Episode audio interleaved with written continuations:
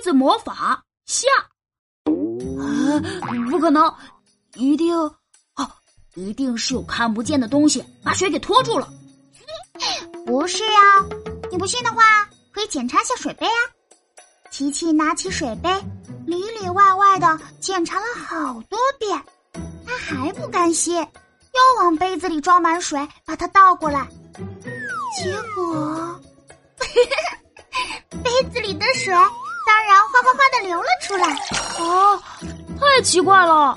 嗯，这就是一个普通的水杯，里面什么也没有。难道杯子魔法的秘密在这张纸上？可是刚刚我们也看到了，那就是一张薄薄的纸，咕噜咕噜一戳就破。嗯，哎，喜宝，你能再表演一次你的杯子魔法吗？但是你要用这张纸。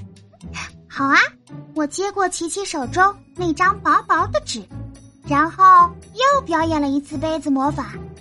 水杯里的水还是没有流出来，咕噜咕噜，太厉害了啊！嗯，我猜一定有一个看不见的东西拖住了纸和水。哎呀，喜宝，你快告诉我们它是什么吧！琪琪，竟然被你猜对了，这个看不见的东西就叫做大气压强。它就像一只隐形的手，托住了纸和杯子，不让它们掉下来。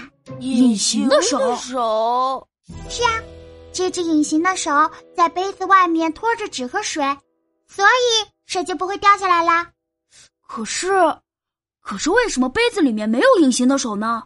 因为当我把杯子装满水的时候，杯子里就没有空气啦。